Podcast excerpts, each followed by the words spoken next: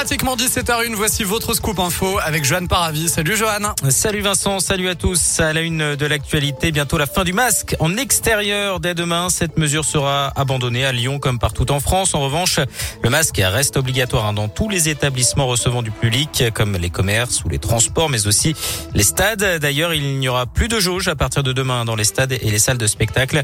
Le télétravail ne sera plus obligatoire, mais seulement recommandé trois jours par semaine.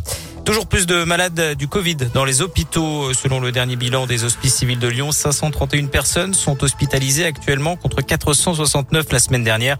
Par contre, les services de réanimation comptent 5 patients de moins. Il faut que tu dises la vérité, même si elle est horrible. Au deuxième jour du procès de Nordal Lelandais aux assises de Grenoble, les témoignages se multiplient. Ses proches décrivent un homme jaloux, colérique, menaçant et menteur. Seul son frère, venu à la barre, a décrit quelqu'un il n'était pas violent. Sven Lelandais qui rejette la faute sur l'alcool, la drogue et un problème psychologique aurait poussé Nordal Lelandais à commettre l'irréparable. En tout cas, tous le supplient de dire toute la vérité sur la mort de la petite Maïlis. Un quart des agents de Pôle emploi en grève aujourd'hui, jour de mobilisation partout en France pour dénoncer la dégradation de leurs conditions de travail et réclamer des hausses de salaire. Un rassemblement a eu lieu ce matin devant le siège régional à Lyon. À retenir également la manifestation des personnels du secteur social et médico-social. 300 personnes étaient mobilisées à Lyon en début d'après-midi pour réclamer davantage de moyens. Le cortège parti du siège de la métropole a rejoint la préfecture du Rhône. Et puis la manifestation des étudiants demain et jeudi. Le syndicat solidaire étudiant Lyon appelle les jeunes à se mobiliser contre la libéralisation de l'enseignement supérieur et pour l'université gratuite. Un rassemblement est prévu demain à midi à l'université Lyon 2 de Bron pour une assemblée générale et jeudi à 13h devant le rectorat rue de Marseille à Lyon.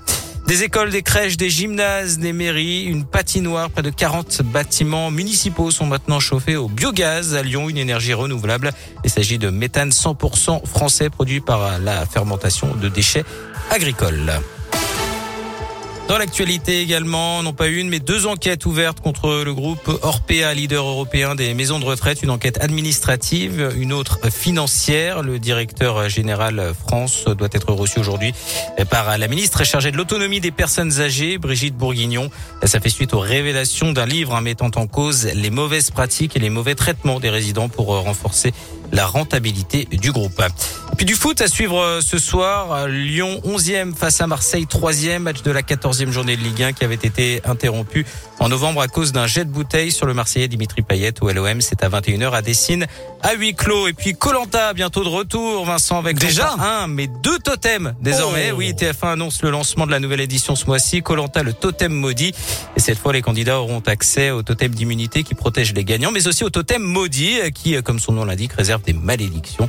Rendez-vous le 22 février à 21h10 pour découvrir les aventuriers et les nouvelles règles du jeu. Par contre, on a eu combien de saisons de Colanta depuis deux ans et demi là? 8 non? Je compte plus. En ressenti, je crois que c'est deux ou trois, mais sinon, euh, enfin non. C'est ça. Euh, en ressenti, c'est même 8. Ils essaient de se renouveler, c'est bien. Non, non, mais c'est c'est cool. On adore Colanta, mais à un moment, faut peut-être un tout petit peu lever le pied. On sait que Denis Bronner est full time job, mais quand même, faut pas, faut pas pousser mémé dans les sorties. 17h04 direct sur radioscoop.com, Johan, avec la question du jour. Avec la hausse du taux du livret A, placez-vous votre épargne sur ce compte? Eh bien, c'est oui à 66%.